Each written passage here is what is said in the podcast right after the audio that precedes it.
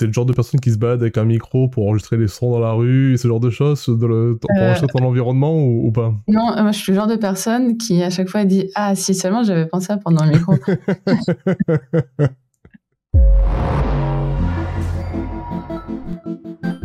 Bienvenue dans Pattern, l'émission dédiée aux professionnels du jeu vidéo. Le principe est simple, je reçois des personnes qui travaillent dans le secteur du jeu vidéo afin qu'elles nous parlent de leur métier, de leur parcours, de leur méthode ou encore de leur vision sur l'avenir du secteur. Et dans l'épisode d'aujourd'hui, je reçois Victoria Guillon, qui est co-lead euh, sound designer, c'est difficile à dire, hein, j'y suis arrivé, euh, chez Dontnod, donc qui est connu pour avoir créé les jeux Remember Me et Life is Strange. Et en ce qui te concerne, tu as travaillé sur euh, pas mal de jeux du studio, notamment Life is Strange 2, Tell Me Why ou plus récemment Banishers Gods of New Eden, qui est le, le prochain jeu du studio. Euh, est-ce que là, déjà, en petit résumé rapide, euh, est-ce que j'ai bon? Ouais. Ouais. Bon. J'ai aussi travaillé sur Captain Spirit. Oui, Captain Spirit, c'est vrai que je l'ai pas, je l'ai pas cité un là, petit mais peu euh, Harmony qui est sorti euh, ouais. tout récemment. Après, comment vas-tu du coup? Bah, ça va très bien, et toi? Ouais, mais tranquille. hein. Euh, alors, est-ce que tu peux nous en dire un peu plus sur ton métier de, euh, bah, de co-lead de sound designer? Et euh, peut-être nous expliquer aussi la différence avec euh, entre guillemets un, un sound designer euh, bah, qui est pas co-lead, voilà par exemple. Euh, alors, euh, pour commencer, sound designer, donc euh, on s'occupe de faire tous les sons qui seront présents dans le jeu. Mhm. Ça va de l'interface au son d'ambiance, euh, son de combat, son euh, intégration des voix des personnages s'il y en a, intégration de la musique. Euh, parce qu'on fait pas la musique nous-mêmes, on travaille avec des compositeurs ou compositrices. Euh, on va devoir créer tous les sons, donc euh, soit on les enregistre, soit on travaille euh, avec des bruiteurs. Et, voilà, et on fait notre tambouille, on met tout ça dans, le jeu. Et ensuite, donc co-lead, donc co-lead parce qu'on est deux leads sur le projet. Et là, on rajoute la couche de management d'équipe dessus. D'accord. Ok, donc ça va être quoi? Ça va être les gérer en plus les plannings, ce genre de choses par exemple? Oui, gérer les plannings, gérer. euh, on travaille euh, avec une entreprise euh, en outsourcing pour certains besoins spécifiques. Du coup, c'est gérer, gérer l'outsourcing, gérer la production en son. Euh, voilà, avec l'équipe. Donc, dans un studio comme Dotnode, par exemple, qui est, qui est pas un petit studio quand même, euh, vous êtes combien dans l'équipe en comptant ben, les lead designers et les sound designers euh? Euh, nous, en son, on est euh, 5, plus un prog audio et plus une prod audio. D'accord. Qui, qui consiste en quoi Euh, alors la productrice, c'est elle qui fait notre planning et qui gère notre planning D'accord. et qui fait le lien avec les autres équipes. Et le prog euh, programmeur audio, c'est lui qui développe les outils audio. Alors, je, sais, par exemple, tu vois, que pour les... euh, tout ce qui est un peu concept artiste et tout ça, euh, ils vont chercher beaucoup d'inspiration, ils vont beaucoup travailler leur œil à travers différentes créations d'autres artistes, ou même du générale, euh, ils vont regarder un animé, enfin bref, ils vont prendre... Ils vont, constamment chercher de l'inspi comme ça. Pour un sound designer, comment tu travailles, toi, ta, curiosité, ta créativité c'est dans quoi tu vas piocher un peu de, l'inspiration? Euh, souvent, c'est dans le monde euh, autour de nous.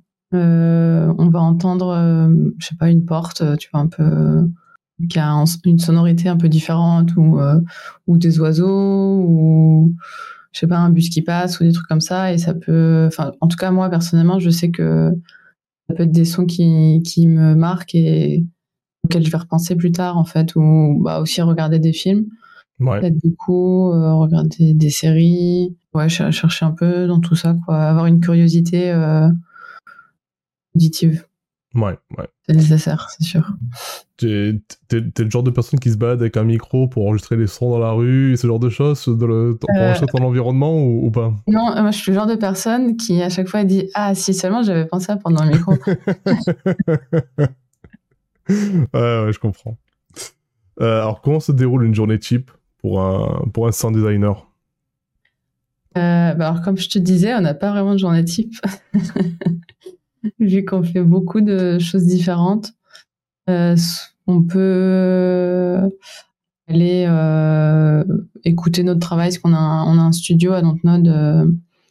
donc, de temps en temps, on va là-bas pour écouter un petit peu dans des bonnes conditions de travail. On peut faire des enregistrements aussi dans le studio.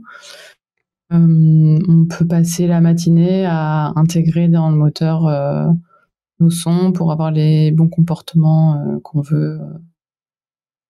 On peut passer une matinée à faire une cinématique. ouais.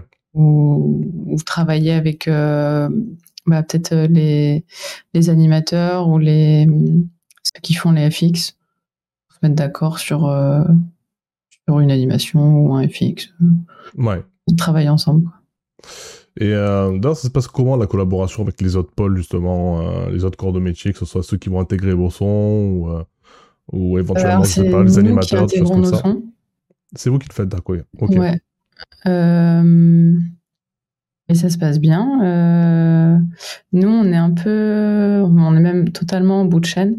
Ouais. Même si on travaille depuis le début du projet, c'est surtout vers la fin du projet que beaucoup de, de, travail qui arrive quand, tout, quand les autres corps de métier ont fini. Et tout ce qui fait qu'on doit un peu parler à tout le monde. Ouais, on est, on est un petit peu isolé parce qu'on est en bout de chaîne, mais en même temps, on doit aller parler à tout le monde. Donc, euh, ça nous sort de l'isolement. Mmh. Et euh, j'imagine, après, je ne sais pas comment ça se passe, hein, justement, tu vas, tu vas peut-être pouvoir euh, éclairer ma lanterne, mais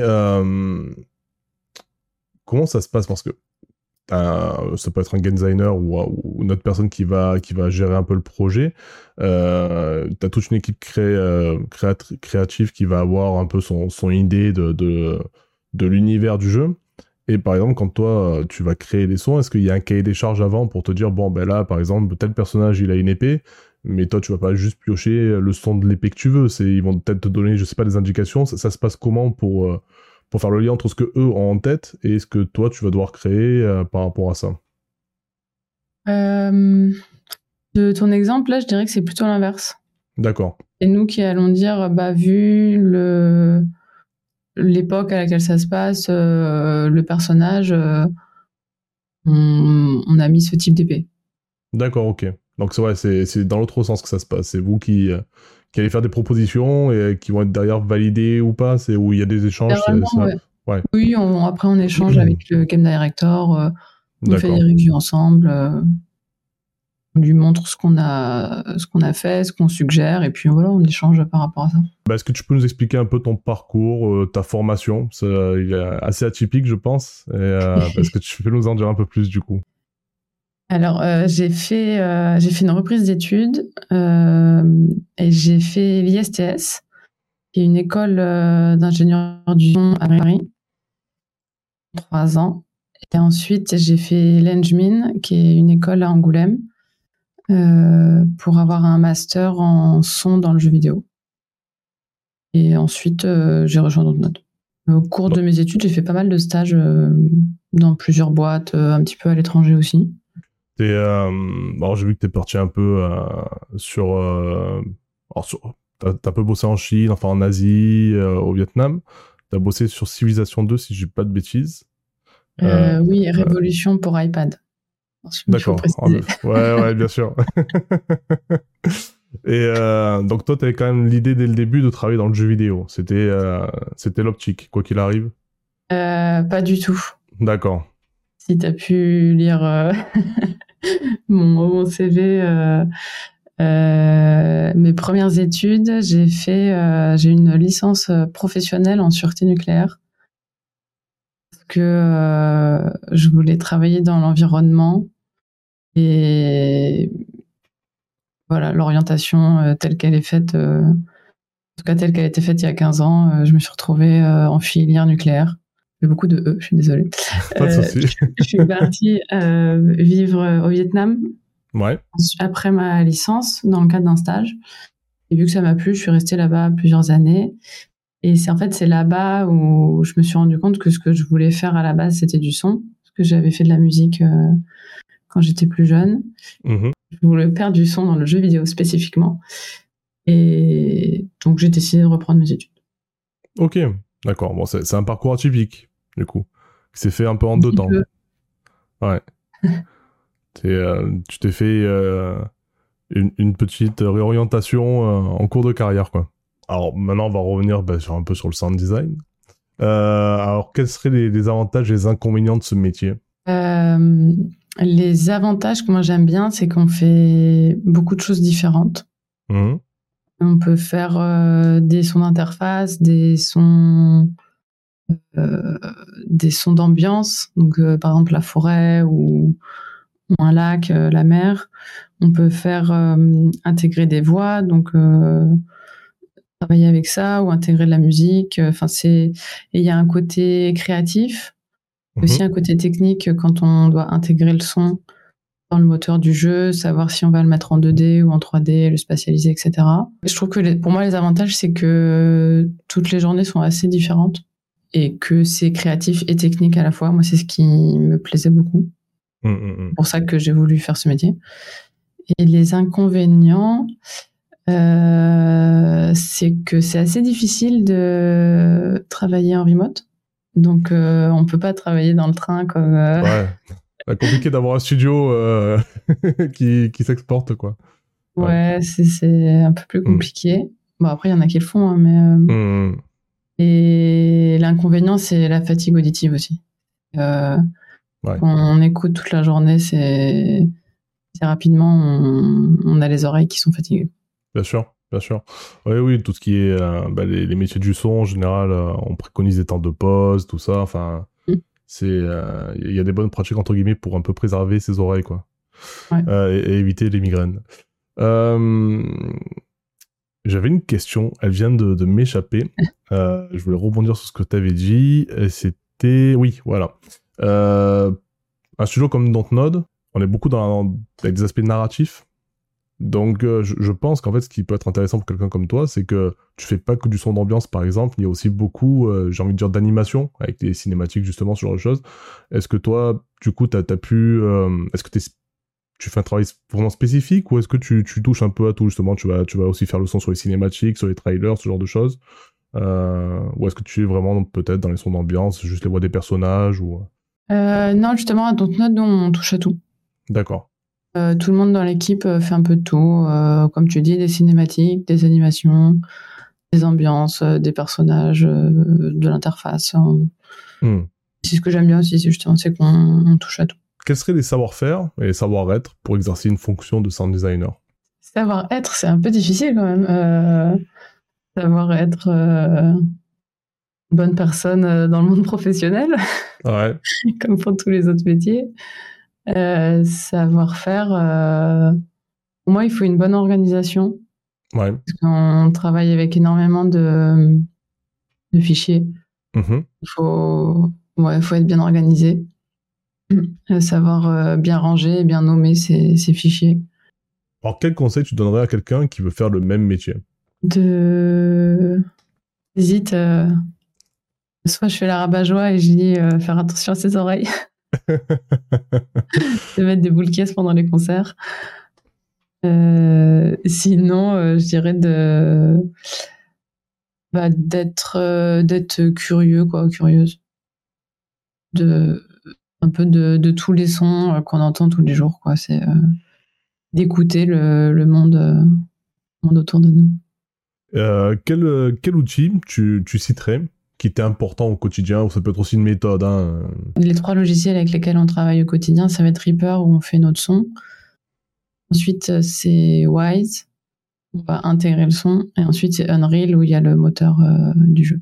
Euh, donc on se dirige vers un monde hein, euh, qui, qui, est censé aller vers un peu plus de sobriété énergétique. Et est-ce que toi, tu vois un peu des changements autour de toi? Est-ce que tu penses qu'on va dans, dans, le bon sens dans le secteur du jeu vidéo en prenant en compte ça justement, le, fait de faire un peu attention et, tout ça? Euh, Dans le secteur du jeu vidéo, je suis pas sûre. Mmh. Euh, c'est pas un, sujet que je maîtrise totalement non plus, mais euh, pas l'impression euh, qu'on se dirige vers plus de sobriété énergétique dans le jeu vidéo. Merci d'avoir écouté Pattern, l'émission dédiée aux produits jeux vidéo d'aujourd'hui et de demain. Ce programme est disponible en vidéo sur YouTube et en écoute sur plusieurs plateformes comme Spotify, Apple Podcasts et plein d'autres. Vous pouvez réagir ou poser vos questions en commentaire, j'y répondrai dès que possible. Et pour soutenir l'émission, pensez à mettre un pouce bleu sur YouTube et à vous abonner ou à noter le podcast sur les plateformes d'écoute. Pour finir, je vous invite à découvrir notre chaîne Twitch et nos autres émissions sur le site burnafterstreaming.fr. A bientôt